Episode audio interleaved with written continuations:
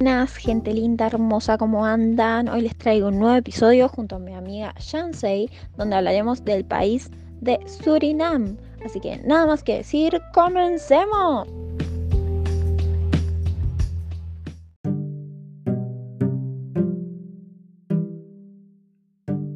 Hello, hey hearters. Vertel on eens over yourself. Hallo, mijn naam is Shansei. Ik ben 16 jaartjes jong. Ik ben van inheemse afkomst en Creoolse. Ik hou van lezen en ik zit in mijn laatste jaar, dus in de examenklas van het HAVO. Hoe is land een basic van territorial aspect? Nou, het territoriaal aspect van mijn land. Ehm, Suriname is een republiek aan de noordkust van Zuid-Amerika. Het grenst namelijk ook aan Brazilië, Guyana en Frans-Guyana.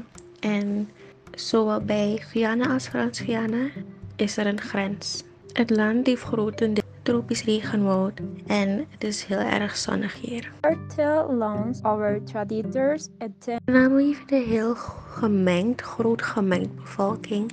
Er komen mensen van overal naar ons land toe om zich hier te vestigen. Maar er zijn namelijk vijf bevolkingsgroepen het heel land vormen. Je hebt de inheemse, de Creolen, de Javanen, de Chinezen en de Hindustanen. Iedereen heeft zijn eigen gerechten, manier van dansen. Maar we vormen allemaal de eenheid.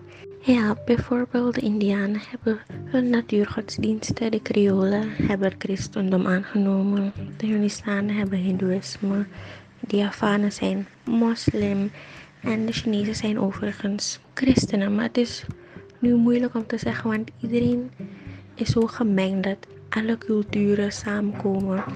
En het is, ze vormen gewoon een eenheid. Zoals Suriname beschreven. Als je naar gerechten zoekt, ga je ook van alles vinden. Bijvoorbeeld van de inheemse ga je vinden. De Creolen heb je dan heri Bij de Javanen heb je een bami of een pichel. Wat zou je zeggen tegen de mensen die hun land willen bezoeken? Aan de mensen die eraan denken om naar Suriname te komen.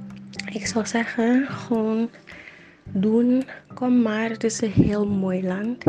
We hebben een lekker weer. Het is heel erg zonnig.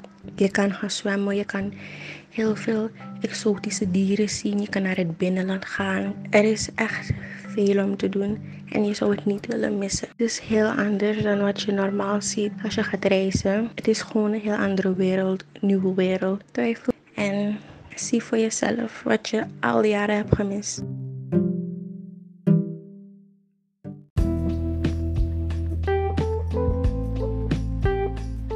Muchas gracias Shansei por participar y a los oyentes por oírnos una vez más. Los espero en el próximo episodio junto con un mate.